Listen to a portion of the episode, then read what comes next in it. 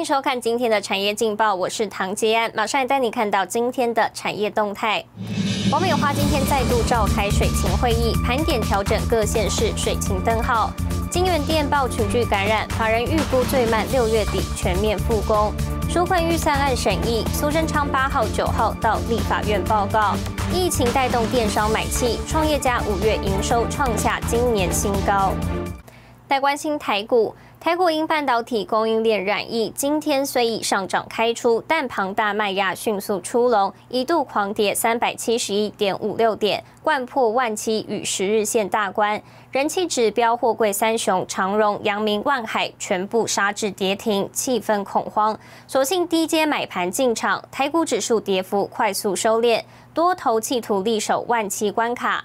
法人分析，台股本波因疫情下跌的跌幅已大致回补，因疫情变化牵动市场信心，短线涨多个股容易有卖压，当冲盛行使得波动加剧，操作难度大增，提供给您参考。接下来，请看今天的财经一百秒。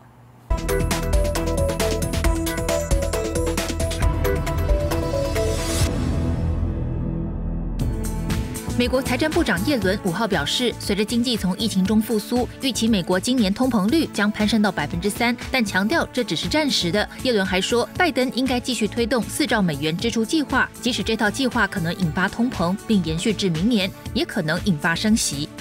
台湾半导体测试大厂金源店六号员工筛检全部完成，累计移工与本国籍员工染疫高达一百九十五人。昨晚也降载重新复工。董事长李金工首度坦诚，这次移工造成大规模染疫，并影响到停工。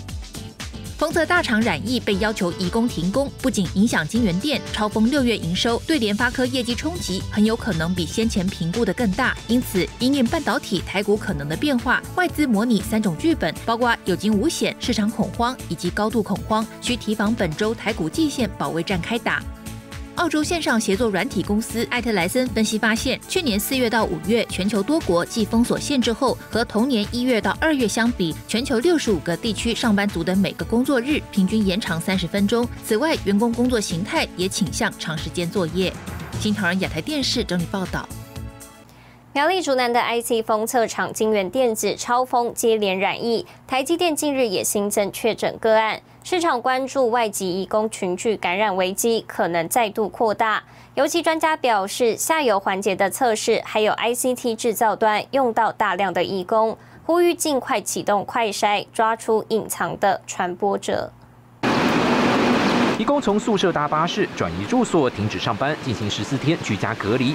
中台湾科技大厂染疫连环爆，苗栗竹南的金源电子群聚感染超过一百三十人，IC 封测厂超风确诊九人，IC 网通厂智邦科技确诊一人，以及台积电也因为有家人跟金源电员工同住，新增确诊一人。染疫风波冲击台湾半导体上下游供应链。台湾的联发科应该有占到金源电哈，呃，将近。四成甚至高到五成的一个营收的贡献比例，疫情相对哈染疫的情况比较严重的话，确实就会造成所谓的供货上的瓶颈。金源店主要业务就是半导体产品封装前测试，还有封装后的最终测试环节。前者采用高度自动化，一千等级以上的无尘室，相对员工染疫影响有限。不过最终测试环节就需要较多劳工，成为这波染疫最大冲击所在。那这一块看起来很难，就是远水可能真的救不了近火。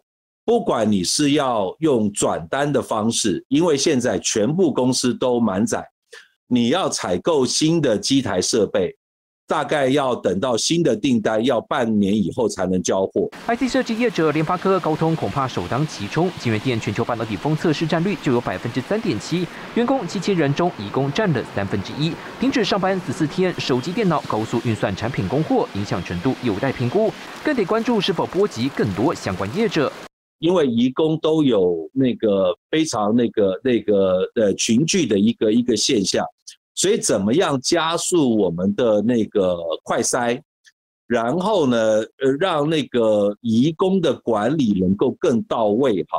我觉得，呃，至少能够短期哈，就能够赶快把隐形的传播链能够把它抓出来，至少能够保住哈整个全台湾半导体供应链的那个 clean，OK。这个是很关键。台湾半导体产业产值三点二六兆新台币，不光晶圆代工市占第一，封测拿下六成市占，包括竹科、中科、南科方面快速筛检站陆续启用，力求尽快化解群聚感染危机，已经迫在眉睫。现在就是王冠林、沈维彤，台湾台北报道。带您看到今天的国际重要财经报纸讯息。彭博社：中共开发科技龙头，寒蝉效应蔓延，香港 IPO 成交量创去年二月以来新低。金融时报：七大工业国财长达成协议，将对跨国公司课征全球性最低企业税百分之十五。华尔街日报：美国最大医疗用品制造商美联实业易主，三大私募基金合资三百亿美元达成交易。日本产经新闻。半导体不足，日产等三汽车大牌五月在中国大陆的新车销量骤减。台湾一位食品业者蔡彩星拥有二十多年食品研发加工经验，希望让家中年迈的双亲也能容易品尝米食，于是投入粥品研发，获得经济部青睐，进一步拓展国际市场。